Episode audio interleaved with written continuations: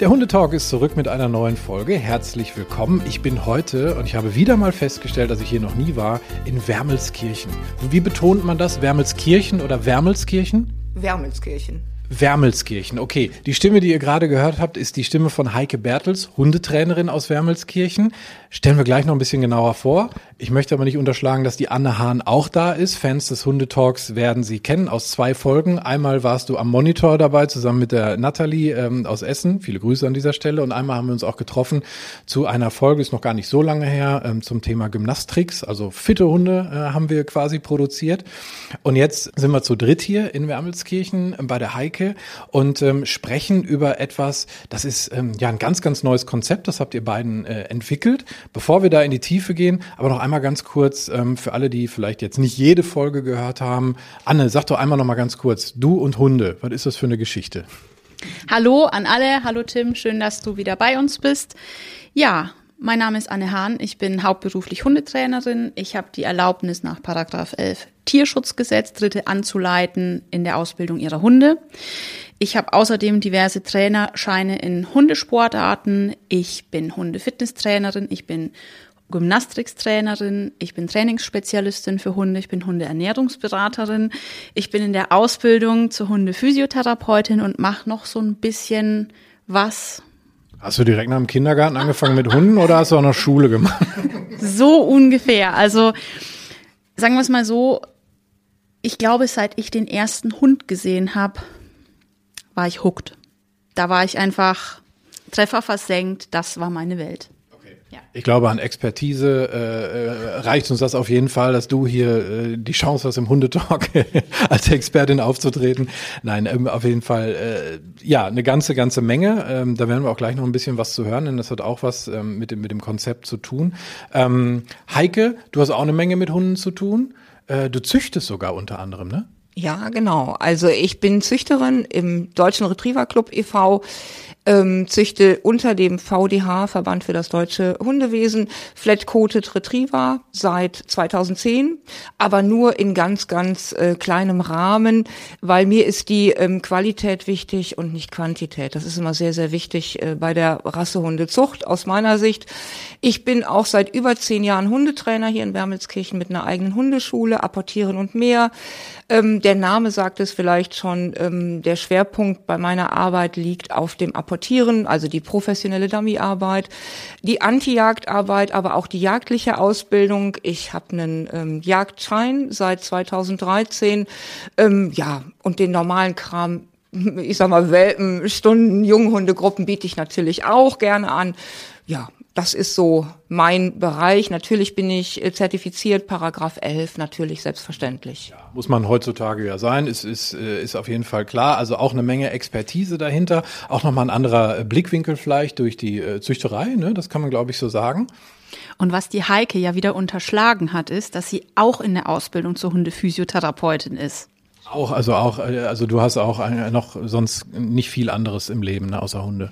Ja, also ich habe tatsächlich bis vor kurzem Angst vor Hunden gehabt. Also was bis vor kurzem, ich bin ja schon ein bisschen was älter, ne, aber so äh, bis meine Kinder erwachsen waren oder für mich groß waren, habe ich Angst vor Hunden gehabt. Ich das ist aber eine ordentliche Wandlung dann. Ja, äh, kann man so sagen. Äh, ja, die Hunde sind jetzt mein Leben. Alles drumherum. Wunderschön gesagt, die Hunde sind äh, dein Leben und ihr zwei habt euch zusammengefunden. Wie habt ihr euch kennengelernt? Irgendwie so über Hundetrainer-Netzwerke? Wie läuft das? Ach du liebe Zeit, Heike, wie lange kennen wir uns jetzt? Schon eine ganze, ganze Weile. Bestimmt seit zehn Jahren? Ja, denke ich auch. Ich weiß gar nicht, ich glaube, wir sind über das Thema Rallye Obedience zusammengekommen. Du hast, glaube ich, sehr, sehr erfolgreich Rallye Obedience ja betrieben zu dem Zeitpunkt.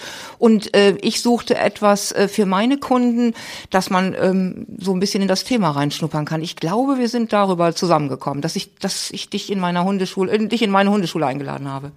Das könnte tatsächlich sein. Ich muss jetzt leider zu meiner Schande gestehen, ich weiß es nicht mehr genau. Auf jeden Fall haben die Heike und ich schon sehr, sehr viel und sehr, sehr erfolgreich und sehr oft zusammengearbeitet. Und jetzt gibt's halt dieses äh, gemeinsame Projekt, das heißt Carniformia. Sag mir bitte einmal was zum Begriff. Carniformia beschreibt im Prinzip die Hundeartigen. Das ist ein lateinisches Wort und soll alle Hunde umschließen, niemanden ausschließen. Also und das ist auch, glaube ich, so der der Hintergedanke des Konzepts. Es ist so ein so ein ja so ein allumfassendes ich will gar nicht sagen Trainingsprogramm, sondern vielleicht eher ähm, ja, so eine Gesamtphilosophie im Umgang mit dem Hund. Kann man das so zusammenfassen? Ja, absolut. Also wir möchten ganz gerne da sein für alle Hunde, für die vom Welpen bis zum Senior, aber auch ganz, ganz wichtig die gehandicapten Hunde, zum Beispiel Hunde, die frisch operiert sind oder Hunde, die ein körperliches Handicap haben.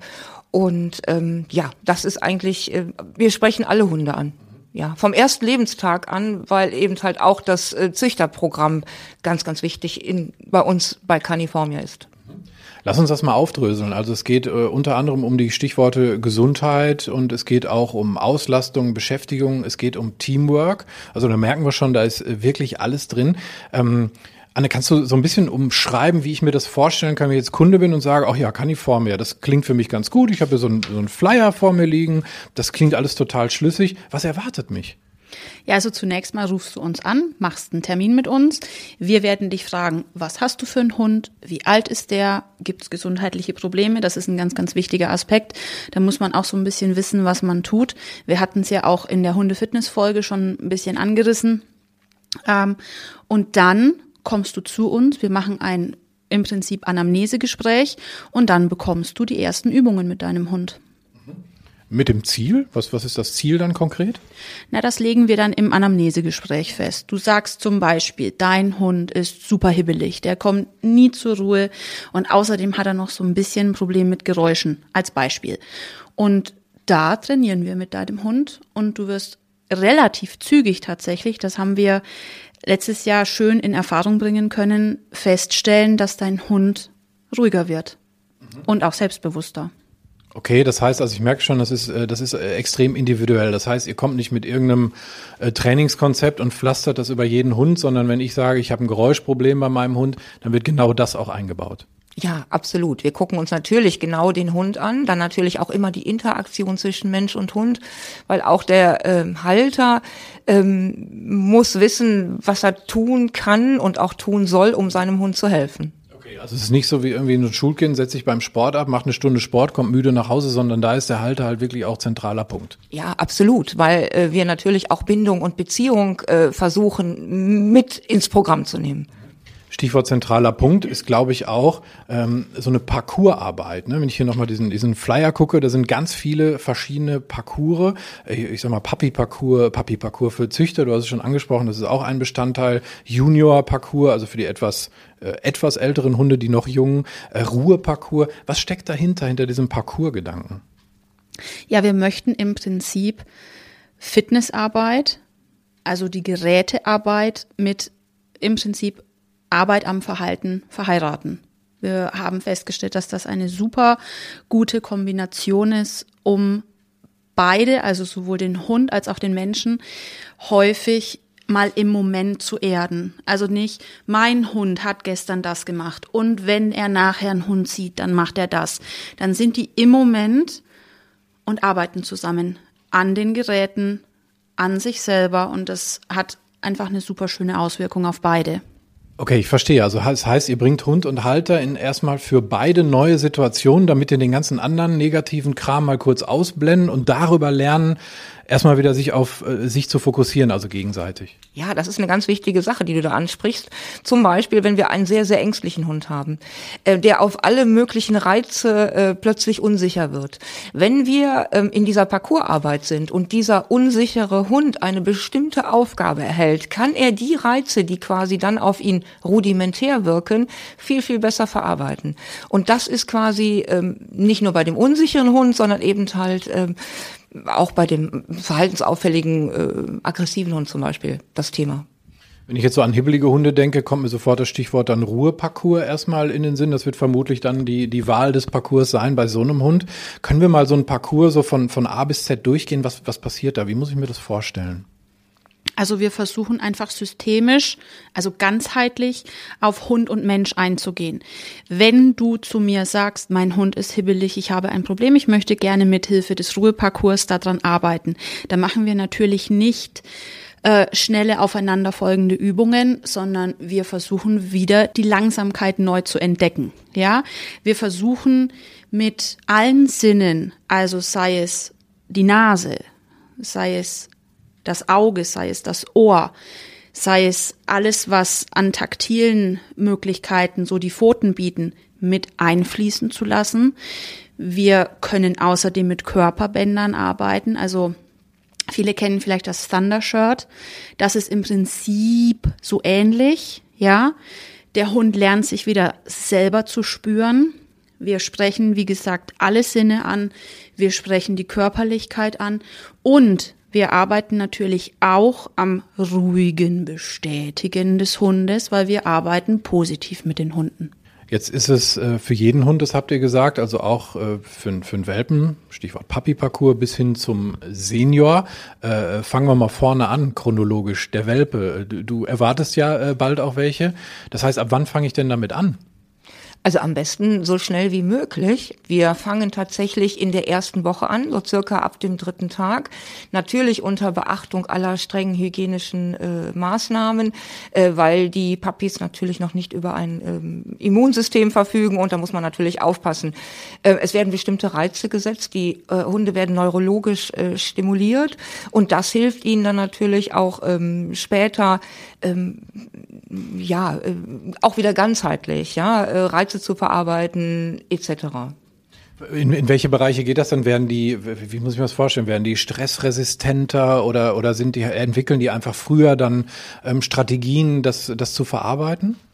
Ja, tatsächlich. Also in den USA sind sie da tatsächlich schon eine ganze, ganze Weile mit ähm, am Arbeiten und ich habe jetzt nicht im Kopf, was für Studien, aber es wurden auf jeden Fall Untersuchungen gemacht, dass Hunde, die früh neurologisch stimuliert wurden, nicht nur eine längere oder höhere Lebenserwartung haben, sondern auch grundsätzlich mehr Coping-Strategien zeigen, also Strategien mit Umweltreizen, mit Stresssituationen umzugehen. Ein Beispiel wäre zum Beispiel mit einem Q-Tip, also mit so einem Wattestäbchen, die Fötchen ganz zart zu stimulieren. Also das kann man, äh, das wäre ein Beispiel für eine, für eine neurologische Stimulation. Das ist ja für so einen Welpen, der äh, noch nicht gucken kann, der noch eigentlich so gar nichts äh, macht in diesem äh, Status, ähm, wäre das natürlich schon einfach äh, ähm, ja auch eine Menge, das was er auch erstmal verarbeiten muss. Also das heißt, es ist wirklich gezielt auch erstmal nur so eine ganz kleine taktile Geschichte. Ja, genau. Der Hund kann ja noch nicht oder der Hund äh, mit drei Leben, mit drei Tagen kann ja noch nicht äh, hören oder äh, sehen, aber er kann fühlen. Ne? Und deshalb ist es sind solche Sachen wichtig. Also wir als Züchter nehmen die Welpen ja auch immer wieder ganz, ganz gezielt äh, in die Hände, damit zum Beispiel dieser Menschenbezug schon entsteht, ja. Und da kann man natürlich sowas ähm, ja gut mit einfließen lassen. Und natürlich achten wir da ganz besonders drauf, dass wir den Hund nicht und niemals überfordern. Also was geht, geht, was nicht geht, geht nicht.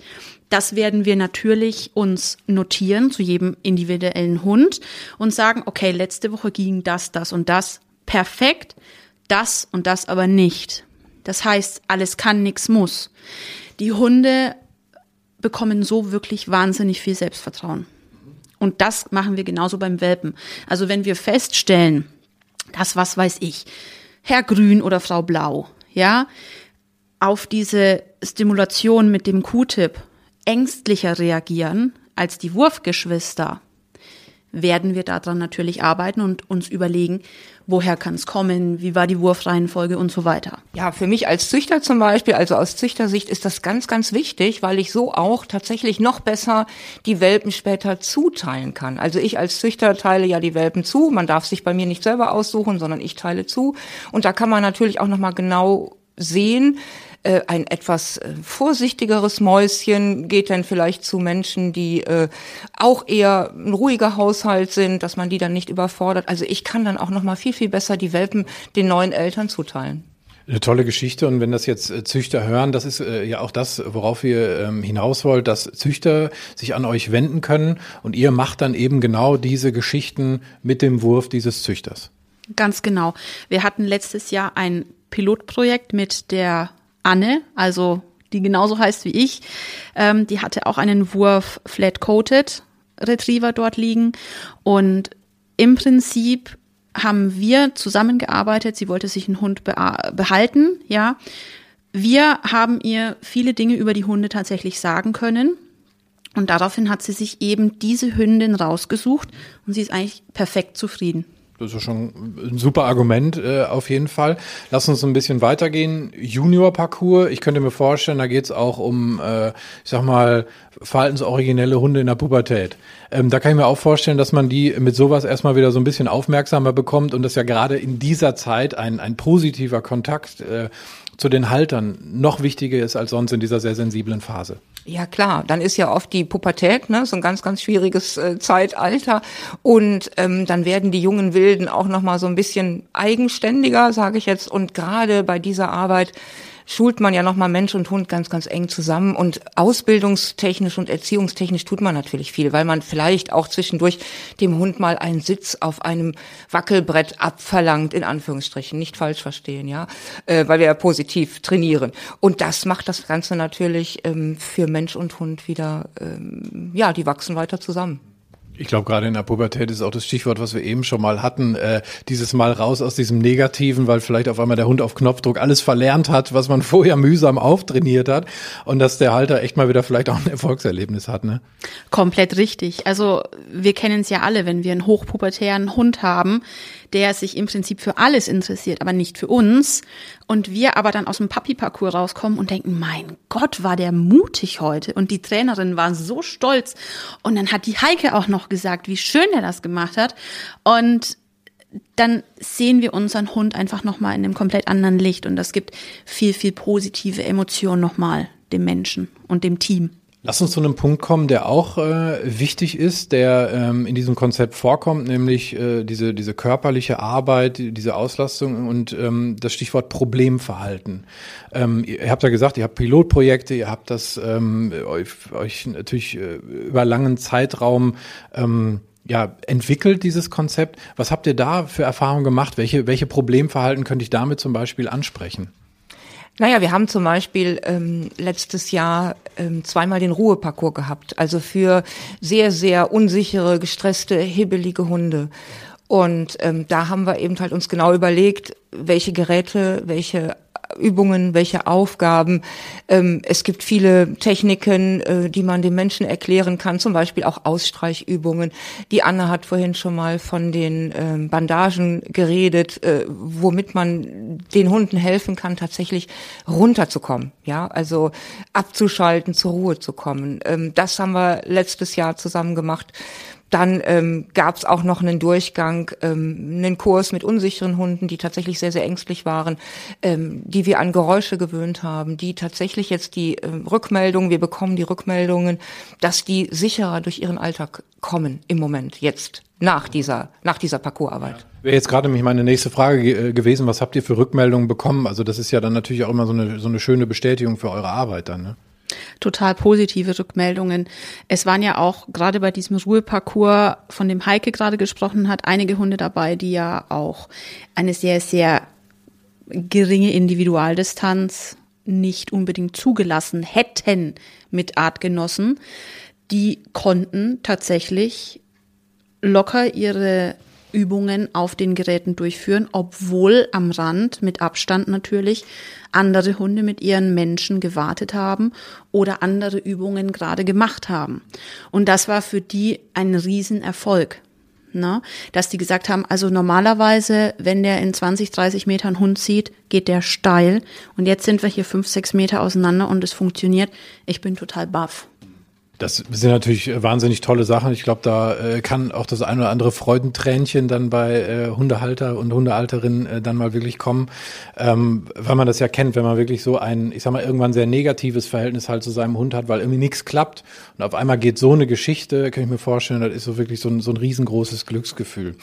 Ich merke schon, da gehört sehr viel kynologisches Fachwissen zu. Wir haben aber auch eben gehört, ihr, ihr arbeitet mit Geräten, zum Beispiel mit so Wackelgeschichten, was du gerade sagtest, wo ein Hund mal einen Sitz drauf macht.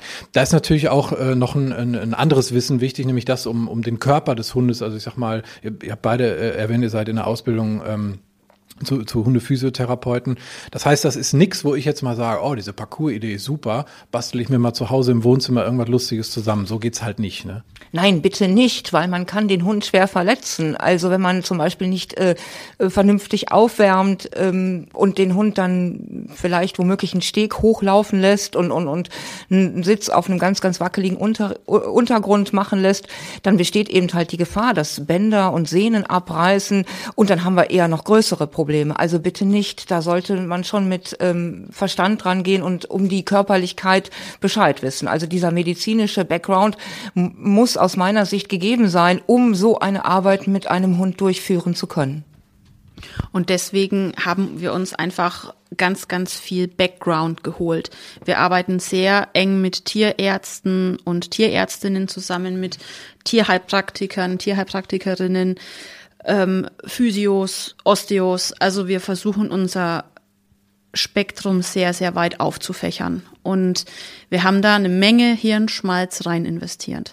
Das wollte ich gerade sagen, das klingt für mich so. Das soll jetzt keine plumpe Werbung sein, irgendwie von wegen, hier kann ich, ich kriege keine Provision oder sowas, aber für mich, für mich klingt das so in der, in der Vorbereitung, dass ihr euch da sehr viele Gedanken gemacht habt und es klingt so, als sei das auch, ich sag mal, so ein Konstrukt, was sich auch ständig weiterentwickelt. Also wo immer neue Erkenntnisse reinfließen, wenn ihr sagt, oh, wir haben jetzt diesen Fall und da sprechen wir mal mit unserem Tierarzt drüber, was da vielleicht äh, äh sein könnte. Also dass es immer irgendwie ja so, so, so ein fortwährender Prozess ist. Also nicht eben dieses Konzept, zack, äh, äh, drüber gestülpt, sondern dass es für euch auch mega spannend ist, äh, euch selbst da weiterzuentwickeln. Ja, auf jeden Fall. Also Fortbildung gehört ja immer irgendwie dazu und gerade in diesem speziellen Fall ganz sicher, würde ich sagen.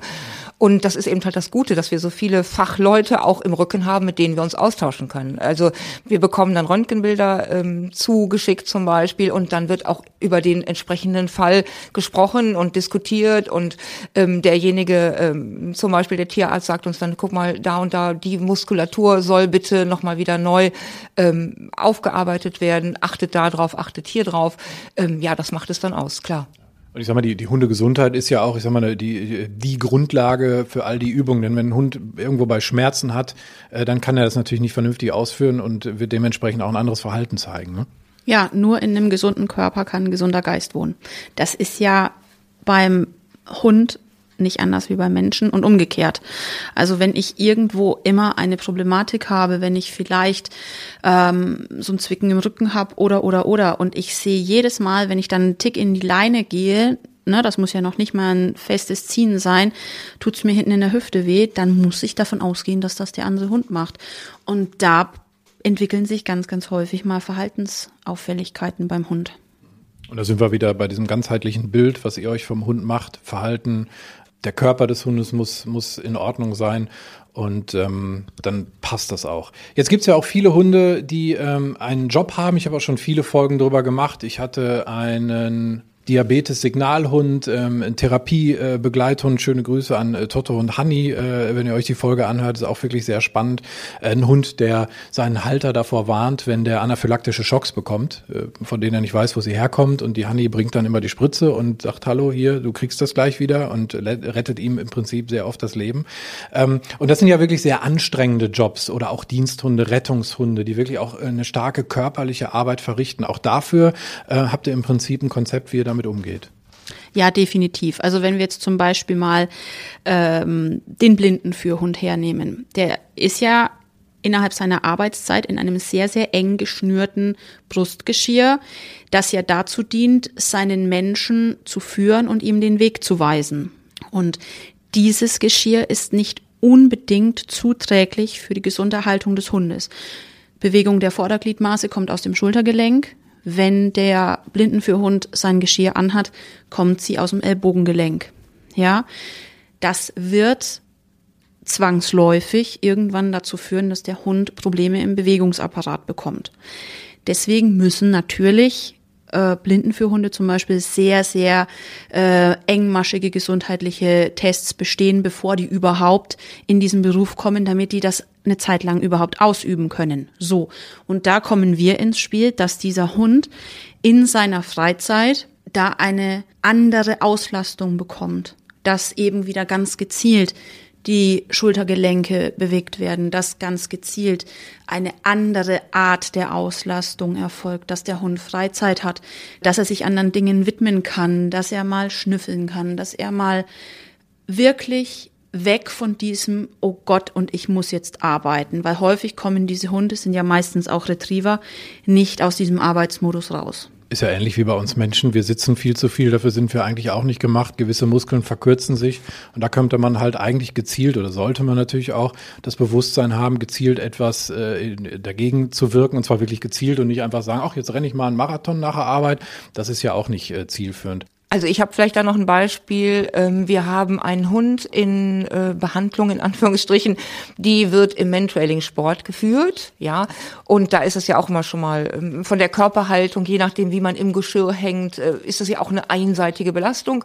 Diese Hündin hat aber auch leider zusätzlich eine Hüftproblematik und in Absprache mit Anne äh, haben wir eben halt jetzt geguckt, welche Übungen tun dieser Hündin gut und wir müssen feststellen, die kommt also jetzt seit einigen Wochen ins Training, dass die Muskulatur im hinteren Bereich äh, gleichzeitig aufgebaut wird und ähm, die Gelenke noch mal viel besser. Also die hat ein ganz anderes Gangbild mittlerweile. Ne? Das wäre vielleicht auch noch mal ein gutes Beispiel. Das ist also äh, Carniformia, ein neues Konzept und das ist so ein bisschen Novum. Ich bin auch ehrlich gesagt ein kleines bisschen stolz, dass wir quasi ähm, mit dieser Folge, also am, am Veröffentlichungstag dieser Folge, äh, schießt ihr quasi auch eure Homepage raus, ne?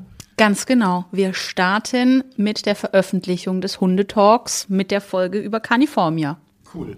Und äh, www.caniformia.de ist die brandneue, äh, also wenn ihr den Podcast jetzt gerade frisch hört und nicht irgendwie im Jahr 2050 oder so, äh, dann ist das am Veröffentlichungstag die brandneue äh, äh, Webseite. Und so wie ich das jetzt alles verstanden habe in den letzten Minuten äh, dieser Folge, ist es wirklich so, ähm, jeder Hund kann mitmachen, jeder Halter kann mitmachen, egal was da irgendwie hintersteckt. Also wie du es eben gesagt hast, Anne, alles kann, nichts muss. Das ist so ein bisschen auch so das Motto, äh, was so dahinter steht, ne? Ja, das ist absolut mein Lieblingssatz, den Anne immer sagt. Äh, alles kann, nichts muss.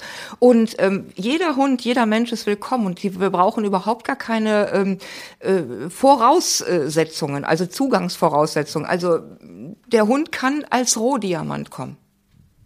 Und ähm, Caniformia geht halt in, in sämtlichen Formen. Das heißt, ich als Hundehalter könnte euch anschreiben und möchte gerne das und das äh, Programm mit meinem Hund machen, was, was wir in dem Anamnesegespräch dann halt er, erarbeiten. Ihr bietet das als Workshops an, als Einzeltrainings, ihr macht Seminare, Vorträge und ihr möchtet auch gerne Hundetrainer in diesem Bereich weiterbilden. Ich glaube, das fasst es so ganz gut zusammen, die Struktur, ne? Ja, tatsächlich. Also unser Ziel für die Zukunft ist es, ganz, ganz viele Caniformia-Trainer da draußen fit zu machen, für diese wirklich einzigartige, aber gleichzeitig so geniale Form der Arbeit mit dem Hund. Also wir haben festgestellt, dass ja die Nachfrage nach adäquatem Training immer weiter steigt und deshalb ist es so wichtig aus unserer Sicht, dass wir für ja in ganz Deutschland quasi überweisen können, dass es ganz ganz viele Trainer in Zukunft gibt, die das Caniformia Konzept mit uns durchführen. Ich wünsche euch dabei alles Gute. Danke, dass ich hier sein durfte. Ist ein äh, sehr spannendes Konzept, wie ich finde. Und ähm, ich werde auf jeden Fall wahrscheinlich so in einem Jahr oder so auch mal nach nachhören, äh, was draus geworden ist. Dankeschön, Anne. Vielen Dank, dass du da warst. Freue ich mich immer. Und Dankeschön, Heike. Vielen Dank, Tim. War super schön.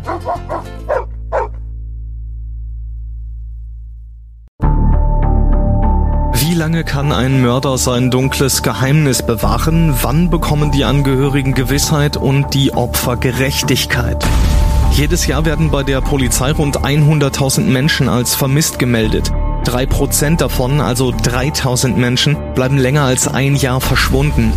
Einige werden nie wieder gesehen. Seit gut drei Jahren arbeitet die Polizei in NRW mit sogenannten Cold Case Units. Das sind Abteilungen, die wirklich nur damit beschäftigt sind, Mordfälle zu bearbeiten, die teilweise seit Jahrzehnten ungeklärt sind. Ich bin Mike Mattis, Radioredakteur und News Anchor und ich spreche mit Ermittlern über diese Fälle. In meinem Podcast Licht ins Dunkel, Cold Cases und ungeklärte Vermisstenfälle von hier beleuchten wir gemeinsam mit Profilern, Staatsanwälten und Mordermittlern Cold Cases und ungeklärte Vermisstenfälle aus ganz Deutschland. Immer in der Hoffnung, dass Angehörige endlich Gewissheit und die Opfer Gerechtigkeit bekommen. Licht ins Dunkel. Cold Cases und ungeklärte Vermisstenfälle von hier. Eine Produktion von Mike Mattis und der Podcast Fabrik.